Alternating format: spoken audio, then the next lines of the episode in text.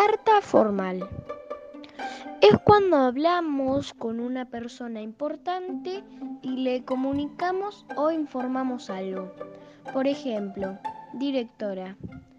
Estimada familia, le informamos que se suspenden las clases.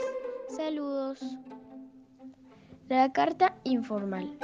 Es cuando hablamos normalmente con un amigo o familiar, etc. Ejemplo yo. Che, ¿querés venir a mi casa hoy?